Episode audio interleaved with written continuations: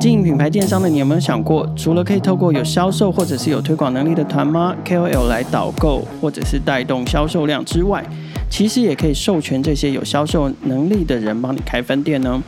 今天的创业新生代，透过我们的好朋友创梦市集来推荐，要来认识一位新朋友，他们是 Quipper 超级电商。除了要替品牌主快速展店、冲高销售之外，也要帮助微商的经营者可以做好他们的生意。欢迎收听今天的创业新生代，带你听见创业新生代。好，今天创业新生代的节目现场啊，我们要来邀请一个新朋友，我们新认识的团队叫做 Quipper，Quipper 做的是呃微电商销售管理系统跟平台啊，让我们欢迎 Quipper 的 CEO Nicky。Nicky 跟听众朋友打一下招呼。嗨，我是 Creeper 超级电商的 CEO 兼 Co-founder Nicky。呃，台湾人，二十九岁，摩羯座。然后我是一个连续的创业家，喜欢商业发想，然后也喜欢用城市解决市场上面临的问题。OK，所以 Creeper 不是你第一个作品。呃，对，我在 Creeper 之前，我做了一个社交电话的 App，叫 Together 一起聊。嗯哼。那我们那个时候，我们也因为这个题材，我们进了。呃，全台湾最大的加速器 AppWorks，然后也在我们还没有上线的时候拿到五百万的天使投资。OK，然后后来这个产品发生什么事？哎，因为有点尴尬，就是我在去年的时候被我一个朋友弄到趋近于破产，所以我那个时候就没有资金去把这个这个项目继续下去做好。对，所以对，所以我就必须要选择一个我能够让我自己起死回生的题材。那嗯。当时我意识到电商其实一直在蓬勃发展，只是没有一个人可以跳出来把真正的电商的问题解决，所以我们就做了一个超级电商出来。OK，超级电商。对，好，那就来聊聊这个超级电，为什么叫为什么 Kuiper 会是超级电商？因为我们我们打破以前大家在做电商的框架，我们不是电商人，但是我们喜欢解决问题，所以我们意识到市场上面有很多问题，例如说我开了店，但是。开了店之后没有销售，或者是我开了店，我我我提供了各式各样的套版，但是我一样没办法产生营收。那在这个时间点，我们应该怎么样去解决它？所以我有一个很好的范例，就是呃亚马逊，亚马逊公司他们存在了各式各样的商业模式，然后来让商亚马逊变成是世界上面最顶尖的公司。那我觉得说，现在的电商产业其实需要的是更多的商业模式与机会，而不是一昧的就是。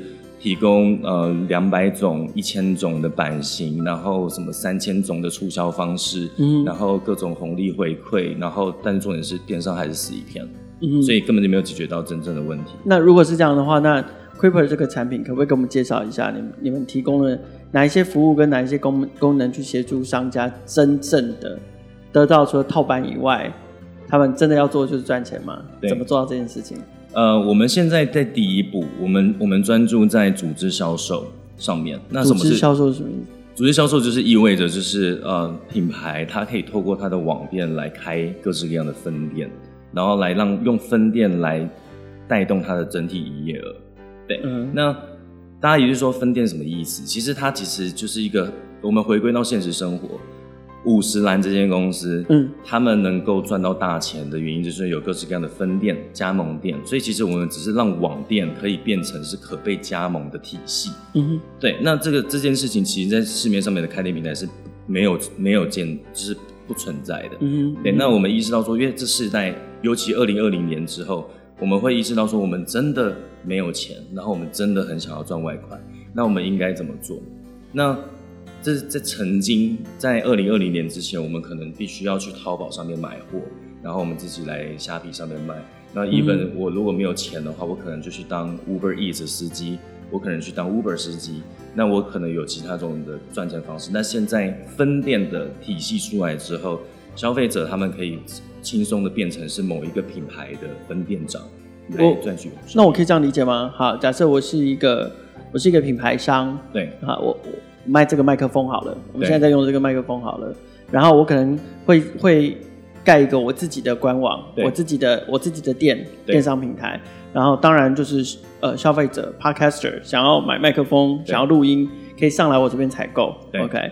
但是同样的，就是透过 Kuiper 体系跟跟功能服务一样，可以提开放给其他人，比如说其他人说，哎，我比如说我我我我在录音圈或者是音乐圈工作了很久，对，然后我我结交我我知道有一群人，他们也有这种麦克风器材的需求，对。所以或者我在课程界我也混很久，所以我知道有一群人会有麦克风的需求，所以我他们他就可以来跟我申请，他要来开我的分店，对，然后帮我卖我的商品，对。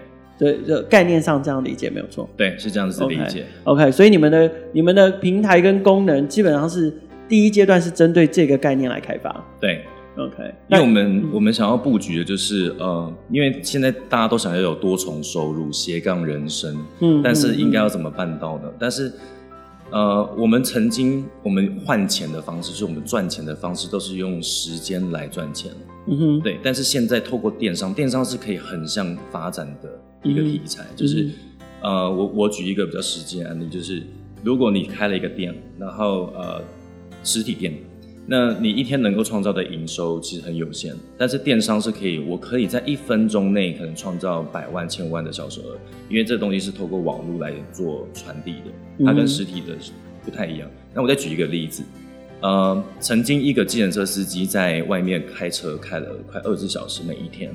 那他一天只能算就是四到六万每个月，嗯哼，对。那 Uber 这种这种公这种级别的公司，它汇聚了所有的计程车司机，那让所有计程车它赚取的是所有计程车司机的几个 percent，嗯，嗯，但是他可以赚到一大堆计程车钱，计程车司机的钱，那他赚钱的速度就会更快。那其实。斜杠的人，他们或是想要赚钱的人，透过这个分店系统，还有可以再去裂变其他的分店系统，对，他的赚钱的速度会比他在外面用时间换钱的速度还要更快。OK，好，那所以你刚开始就决定做这件事吗？因为你说电商是一个最快可以当对对当时的你来说是最快可以起死回生的方法，那你应该一刚开始就决定用这个角度来切入电商市场吗？还是说？呃，这中间有没有有有有没有一些变化？有，其实是我们的脚步其实非常快，我们每个礼拜都在做修正。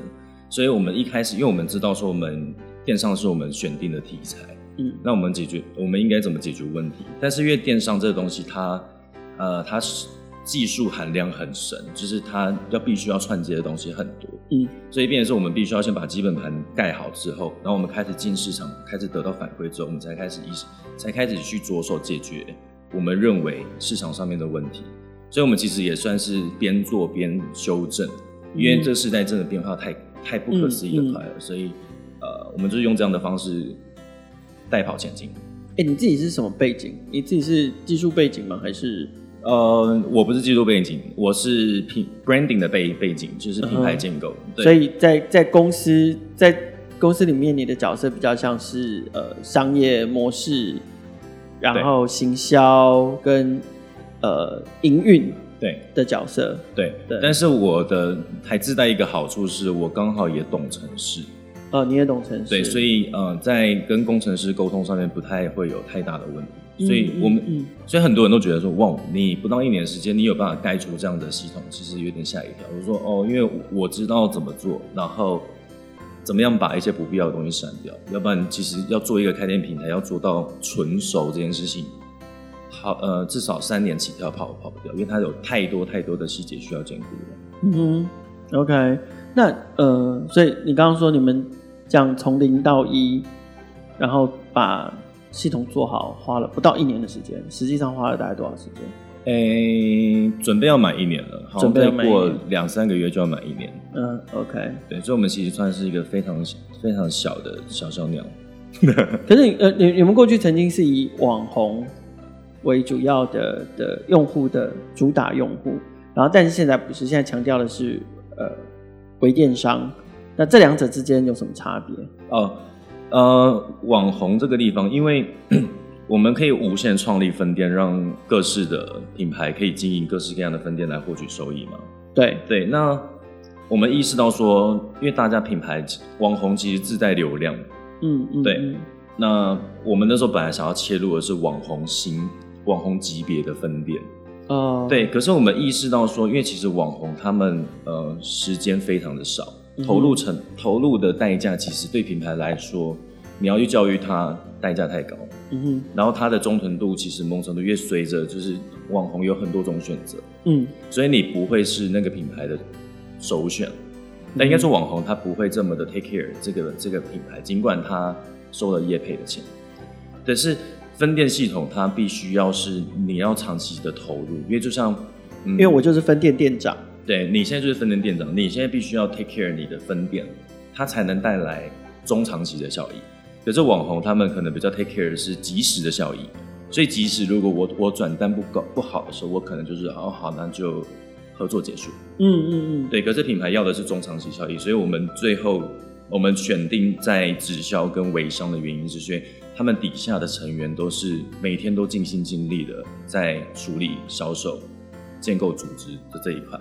所以对 Keeper 来说，我们可以少掉就是教育网红的这个地方，教育分店长的部分。嗯，那接下来这个，因为他们直销跟微商本来每天都在运行的就是教育。我教育我底下的人可以怎么销售，我教育我底下的人可以怎么组织，所以 Keeper 就直接找到一个最完美的切入点，就是微商跟直销。嗯，不过其实呃，对有一些不是那么就不是那么大的网红，就是比较我我们觉得可能是可能是微米网红或耐米网红比较小的网红，对，他们其实也可以去针对。一两个甚至两三个，他们自己比较有把握，然后也适合推广的产品。对，然后等于是他一个人可以雇，其实不止一个分店嘛，对不对？对。比如说，假设我随便乱说好了，假设他是一个健身教练，对，那他其实就可以，比如说，呃呃，比如说美容，它可以做一个，然后健康食品，蛋白，嗯，也可以，也可以加盟一个嘛。对。所以事实上，以它可能合适，可以。可以来经营的分店来讲，它可能不止一个分店。对对，OK OK，它可以经营多种分店，只是差别在说，呃，如果网红级别或者是奈米网红级别的人，嗯，他们想要做这件事，他们必须要拔掉他们是网红的光环。对，就是是要去经营，而不是只是去代言而已。对，或者是导购而已。对，因为市场上面存在的太多，就是啊，我就拍一张美照，然后用一个向上滑，然后就会一个代代码。对，然后哎，大家向上滑，然后就可以来买东西。可是，其实，在 social media 就是社群平台上面，其实大家不喜欢这样的方式。可是网红跟奈米网红，他们讲究就是速成嘛，就是我现在就是帮你拍一个素材，然后我就用这样的方式来帮你导购。可是渐渐的，其实大家也会发现说，其实导购力没有那么好。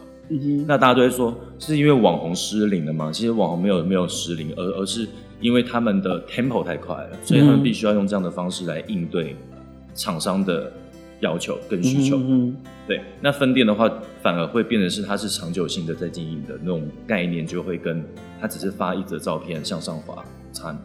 嗯，OK，对，好，那所以呃，而且你们过去做网红电商，可能比较比较只偏向平台，可是你们现在做微商的话，好像不只有前台而已，其实还包含后台一起做。对对，包含一些销售管理系统，这这这部分的差异可跟我们提一下。嗯，基本基本就功能上，它还还可以做到什么？嗯，就以我们传统在看整个品牌电商的时候，我们会有就是自己的销售的商场嘛，那也有背后的后台嘛，你可以管理你的订单，你的商品被点击了几次，被购买了几次，嗯，然后你有多少用户，对，那现在我们把这一套系统直接移植到分店上面，所以。如果我是 A 网红，我经营了这个分店，我我也可以直接掌握到我每个商店的各式各样的数据，包含订单，然后我的每天收益是怎么样。对，那最大的差别就是我们做了分店串流。什么是分店串流？就是嗯，分店所产生的订单，全部都会汇聚汇聚到总总店，也就是品牌商身上。因为对对他们来说，对分店来说，分店只要管好就是销售的这一块，他其他都不用自己再处理。包含金物流，对金物流啊，收款的问题，然后出货的问题，包货的问题，因为这是都是二零二零年之前，他们如果要做这件事情，有很多的人都是必须要做到这么多事情，他们才能成就那样的手艺。就是就是他可能得去先把批货批来，对对对，我要我要先批货，然后我要扛货，就回归到然后包货出货都要我自己。对啊，所以你就会看到有很多人，他们呃。他们在为了要赚赚这个收入，所以他们必须要做很多事情，然后让自己一整天都很忙。嗯、可是我们这医生都说：“天哪，你为了赚这样的收益，然后你要处理金钱，然后你要处理下线，很多东西要处理。然后你搞了你的人生都真的只剩下工作了。嗯。可是我们知道系统出来之后，其实他们省下了非常多时间，他们可以好好的去销售，也可以好好的去带人，也可以好好的去生活。嗯。我们其实帮他节省掉非常多呃中间不必要的细节，因为其实这件事情是品牌商本来就在做的事情，只是曾经没有这样的系统出现，让品牌商他可以用这样的方式直接运行他底下的人。嗯。除了分店系统之外啊，Keeper 跟呃作为一个微电商平台，跟其他电商开店平开店平台还有哪一些不同？嗯，基本上因为很多人听到我们家都会听，就会觉得说，哦，我们是不是像那个某某一个平台，就例如说 Cyberbeats 的什么东分网红分润的的连接，uh huh. 还是什么 Shopline 的什么东东？然后我一听听，其实我们差很多。嗯哼，差很多原因是什么？因为他们那种什么网红连接都是一层式的连接。什么什么是一一层式？就是我 A 网红拿到一个连接，我卖出去之后我得到多少钱？可是回归到、嗯、分润，对，就是单纯的分润。嗯，可是回归到基本面，就是我们意识到说，其实每一个人的平均每个月的带货量其实很有限。对，那我先抓每个月每个人是二到五万的销售额好了。嗯，以单品项。对，那如果我卖二五万，二到五万，其实我只能赚几千块。那对于对啊，对于那些团妈或是网红或是卖货的人来说，他会觉得说：天哪，这个收益可以干嘛？嗯哼。那当然他们就没有中很多，因为他们没办法在这边赚到大钱嘛，他们成就感是低的。嗯、对，但是组织销售的部分就会扮演一个非常重要的角色。你好，嗯、我们意识到说每个人的平均是二到五万的每个月销售额。那如果我我自己底下有一百个人都跟我一样，都是每个月卖两万就好了。嗯，那对我来说，我的整体销售额就是两百万。那我两百万能够获得的收益就不会是几千块了嘛，就会是六位数甚至七位数的增长。嗯、那对于那些卖货的人来说，组织可以有效的提升他们的效率，卖货的效率，更可以提升他卖货之后的收益。嗯，所以用团妈来想象，其实团妈应该也会是你们的 TA 之一嘛。对对，那过去的团妈可能是她一呼百应，就是她带头，然后呃某一个商品啊，一样是麦克风好了，虽然不太可能会有人想要团购麦克风，但 拿麦克风来当比喻，就是呃带头的团妈他就推荐了这个商品，那当然可能后面就有一百支、一千、一千支这样跟。对，但是现在有呃透过呃组织或分店系统这样的模式，会变成是呃。带头的团妈虽然带了这个商品来，可是底下的团妈的呃，本来跟团的人，他现在自己也可以成为团妈，对，他也可以开分店，对，所以等于是下面的那原本的那一百个人会带进来的，本来是一人一支嘛，就是只有一百支，现在可能一一个人贡献是又是另外一个十支或一百支这样子。OK，所以就会越来越壮大。对，就是我以团妈为例，看起来很像直销的理想蓝图的状况啊。对，因为其实回归到社会面，就是呃，这世界上面有一个很强大的直销叫做 New Skin，。嗯哼，然后他们是说五 A 什么级别的公司，然后有上市。对，那我们其实就在思考说，为什么这样子？大家都那么讨厌直销，但是为什么它还是可以做到这么大？嗯哼，那其实回归到基本面，就是其实直销其实它不是一个呃错误的字，它其实展开来就是直接销售。嗯，嗯，对。那 New Skin 他们只那种直销级别的公司，他们只是省去了他们有各式各样的门市，然后各式各样的呃门市销售人员，他们其实销对他们把那些。费用直接移嫁到给大家的分润，其实这个模式我觉得不应该被污名化，因为其实还是有很多好的公司在把这件事情运行的非常的好。嗯，对，那当然更别说是收益，因为它让你你可以卖这样子公这样子的公司的东东西，然后你不用去特别的去囤囤货。然后如果它是好东西，你又可以就是为你自己带来就是更多的正面的影响。所以其实，嗯，我其实。这这套系统确实很趋近于直销，但是我觉得这也是对品牌来来说可以是一个新的开始，因为曾经直销直直销的制度只会存在在直销公司，但是现在是任何品牌，如果你想要玩走组织销售，你都可以直接轻易办到。因为在中国有个很成功的案例啊，就是林瑞阳跟张挺嘛，他们就是透过这样的这样的概念，也是创造了巨大的财富这样。但是。就是呃，直销的模式是可以带来巨富的，嗯、可是看大家怎么样去操作。因为有些人就是哦，我知道这个架构很很赚钱，所以我就用了一个很烂的东东东西，只是为了要创造现金流而已。嗯，可是其实某种程度、嗯、回归到现实，这是直销呃部分直销最让人诟病的问题。对，但是就是回归到真实面嘛，你这个商品如果不够好，嗯，那你就不不能够长久嘛。对对啊，那。如果你是一个想要经营中长期的品牌商，我我会我会再度举例 New Skin 的原因，所以他们商品是真的有点吓到我。我以前也是很讨厌直销的人，我在二二十岁的时候，我那时候我朋友还找我喝咖啡，很久没有见了，郭郭晓同学。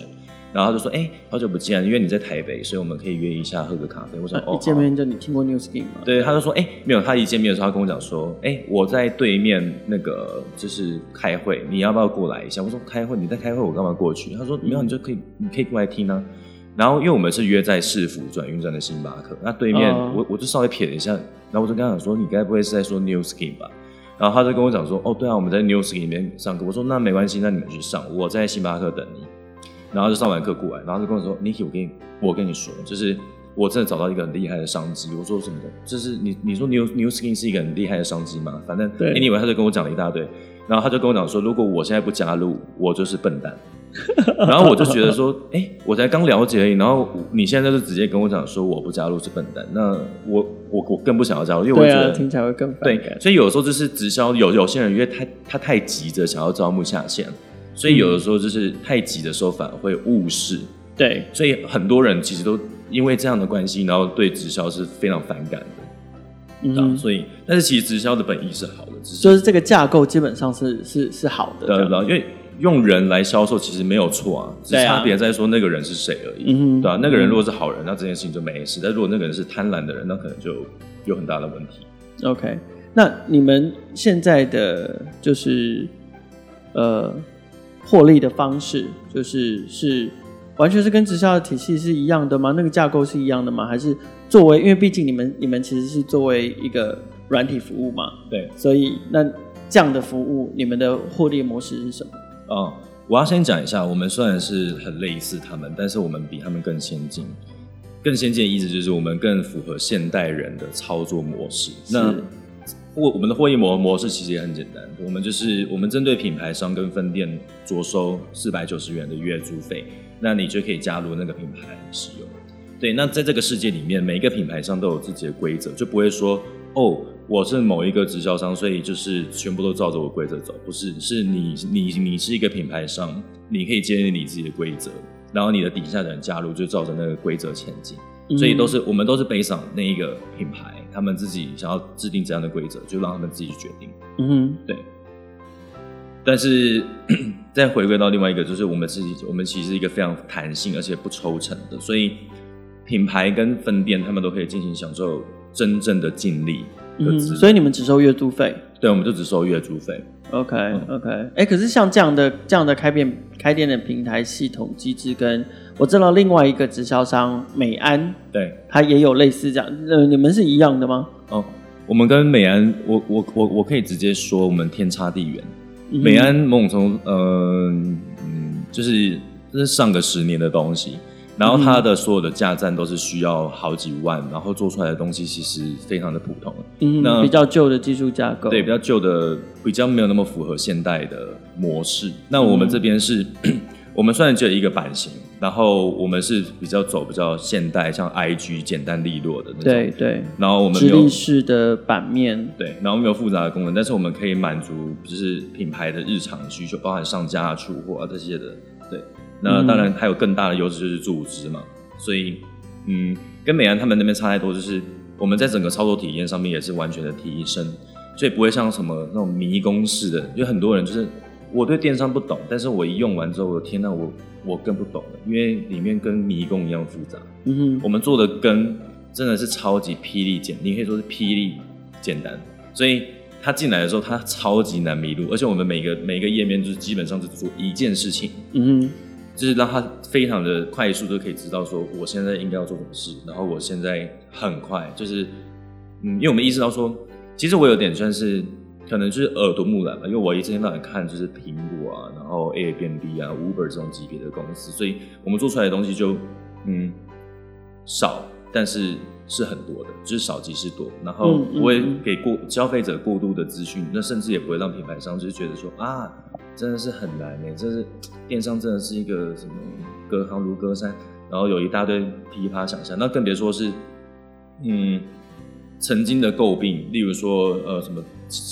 不知道怎么串接什么东东西的，很很很搞得很复杂。我们这边就是你一你一注册完之后，你就会得到一个专属于你的网络商店，嗯，然后你的所有的设置，我们全部都有超级简单的教学稿给你，嗯，所以你你基本上你快的话，你可以在一两周内就可以直接如期上线，然后就可以开始对外招募你的组织了。OK，那呃，我不知道，就微商会长大吗？对，OK，那在在这个分店系统这个架构下。组织销售的这个这个架构底下，呃，微商如果长大了，他的下一步是什么？就是他会跑掉吗？他会跑出去外面开他自己的店吗？还是还是怎么样？他长大了之后，他会变成他会变成另外一条另外另外一个系统的源头吗？还是你们目前在你们平台上面有没有这样的案例？开始变大的微商有，我们现在呃，我们现在有几个品牌，他们现在正在我们里面运行。那当然，我们看到它的非常的成长，就是它在呃，我我我举其中某某一个厂商为例，它两个月内它招募了快四百个分店，嗯，然后创造了快千万的营收。对，那而且重点是没有下任何的广告的情况下，那。Okay. 这个是一个在电商来说，其实是一个创举，因为曾经电商是一个非常需要依赖大量广告的一个的一个商业模式。嗯，对。那现在他们透过组织，他们就可以创造近千万的营业额，所以其实是一个很很不太一样的方式，就是有别于脸书广告。我觉得这是一个下一个零售的机会。对，那刚刚提到说，就是他们会不会离开？其实这回归到是。他们在一开始选我们的时候，其实他们就有思考过，说他们应该要自己搭建系统，还是不应该自己搭建系统。嗯哼。那回归到这世界上面的，就是我们搭建系统，我们有两种方式，第一种是外包，然后第二种是自己找工程师。那第一种方式，外包的方式，其实某种程度很多品牌商都会踩雷，因为接对于接案公司来说，他们根本就不在意你的未来怎么样，反正我只在意我、嗯、我有把你的需求做出来就好。嗯。那意味着就是。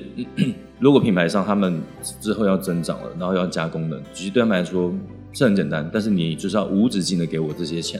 对对，就像我举馆长为例，你看馆长做的那个网站，他动辄快一千万，然后但是他网站里面有各式各样的问题。嗯、那但是对于馆长来说，这是我的生意。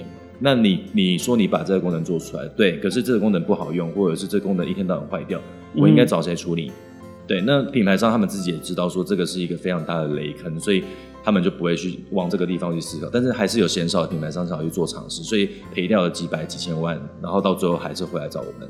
对，那另外一个当然就是后来就会觉得说，好，那没关系，那我可能自己养工程师。嗯。可是这个就会变成是另外一个问题，就是你对于整软体的世界非常大。对，所以如果你对软体不熟的情况下，你招募工程师，你你只会害到工程师的发展，因为工程师现在是这世界上面最炙手可热的职业。嗯哼，你虽然用高薪把他请过来，但是如果你没有更完善的整个体系去教育他们，或是给他们方向的时候，其实你在浪费他们的青春。嗯，然后浪费青春就算了，你还没有办法直接让他做到最好。所以，嗯，就是变变相的就变成是，因为我们刚好是专注于做这件事，所以他们其实把这件事情交付给我们，然后他们更专心的去。带组织，嗯，然后把每个人带好，然后带带人也带心，然后让整个品牌茁壮，嗯，这才是我觉得品牌他们可以去 take care 的地方。对.因为我们这边其实也会不断的开发新的商业模式给品牌使用，而且都是不需要加价的。对，所以对品牌来说，他们其实可以透过我们，他他省去了非常大的开发成本，然后就可以开始去试验各式各样的新的商业模式。所以其实对于品牌商来说，他会离开我们吗？其实我我觉得几率是很低的。可我突然想到另外一个问题，就是说，那好，假设真的随着客户越来越多，然后客户的需求一定会越来越多，对，也就是说，呃，你们的平台也势必要扩充更多的功能。可是你们现在一直强调说都不用不用加价，他们就可以享受到更多的服务。未来这有没有可能会成为平台负担呢？啊，因为我们现在其实 我们还是会去倾听顾客的需求。例如说，某个品牌商他觉得说，哎、欸，我想要走一些组合价，就是那种功能对我们来说我们没有开发，因为它对我们来讲是对品牌上没有最实际的帮助。但是如果我们听到很多这样的声音的时候，其实我们还是会着手开发，因为对我们来说，我们开发这些功能，我们还是可以服务其他想要用的人。嗯哼，对，那。我们其实不只是造就了他们，也造就其他人，所以我们也还是会去做，只是我们会更排层面上面，我们会以现在目前市场上的问题的功能为主。嗯嗯，好，那如果我现在是一个素人，我要我想要加盟某一个店家，那我应该要怎么做？我想要开他的分店，我应该要怎么做？我就要到到 Quipper 的网站上面吗？啊，没有没有，我们现在还没有把它整并在 Quipper。现在就是假设如如果你是 A 品牌。对，那你现在要招募分店，然后每个品牌都会有自己的招募的连接哦，然后那个招募连接很简单，只要把招募连接放出去就可以，对，他丢入过去，然后他注册完之后就进来了，所以就其实非常简单。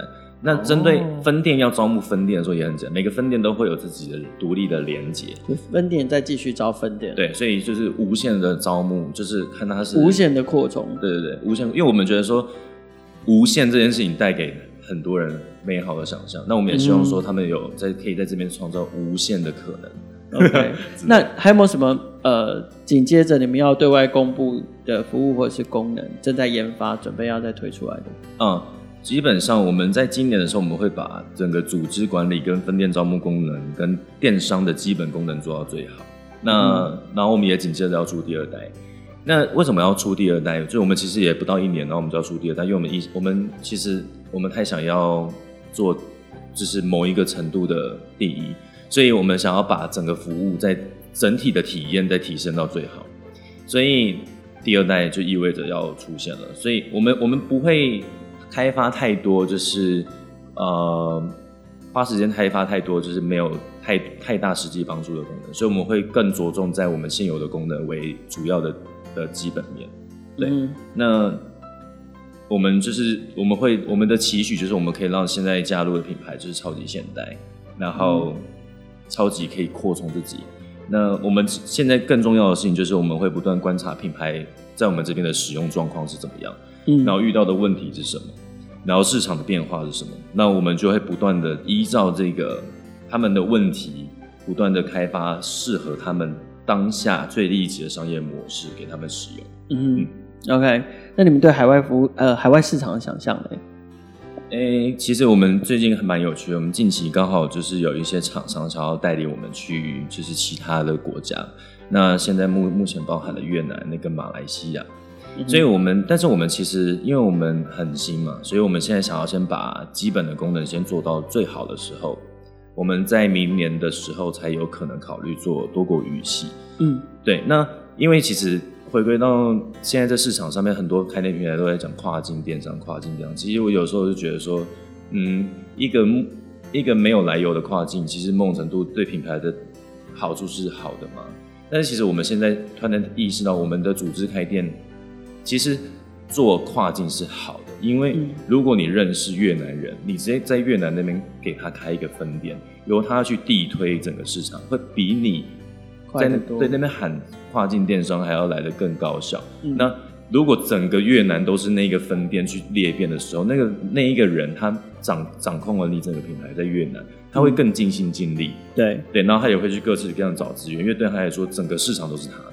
那他会更努力在这个地方前进，所以那台湾的品牌就能够真正的透过这样的方式递退到东南亚甚至其他的国家。